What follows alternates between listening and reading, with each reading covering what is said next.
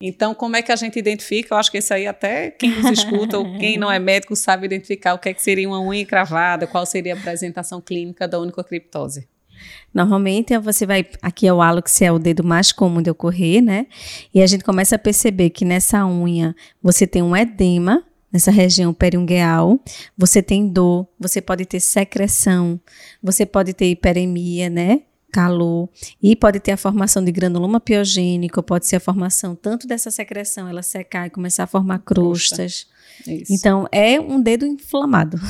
Visivelmente. Visivelmente inflamado. Você olha, você chega a sentir a dor do paciente, porque Isso. é um desconforto muito grande. É, e às vezes tem tanto processo inflamatório que até a lâmina que ainda está lá, ela meio que descola, né? Sim. né? Você vê que ela fica rechaçada. Sim. Descola mesmo do leite e tanta inflamação, às vezes secreção que tem naquela ponta do dedo. Exatamente.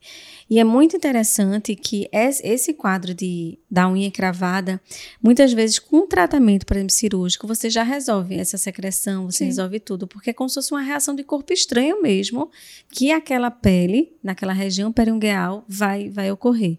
E aí ocorre toda essa secreção purulenta, Isso. muitas vezes, tudo.